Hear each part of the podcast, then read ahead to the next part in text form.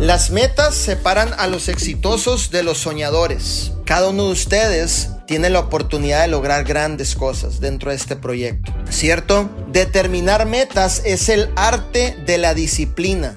Determinar metas es el arte de la disciplina.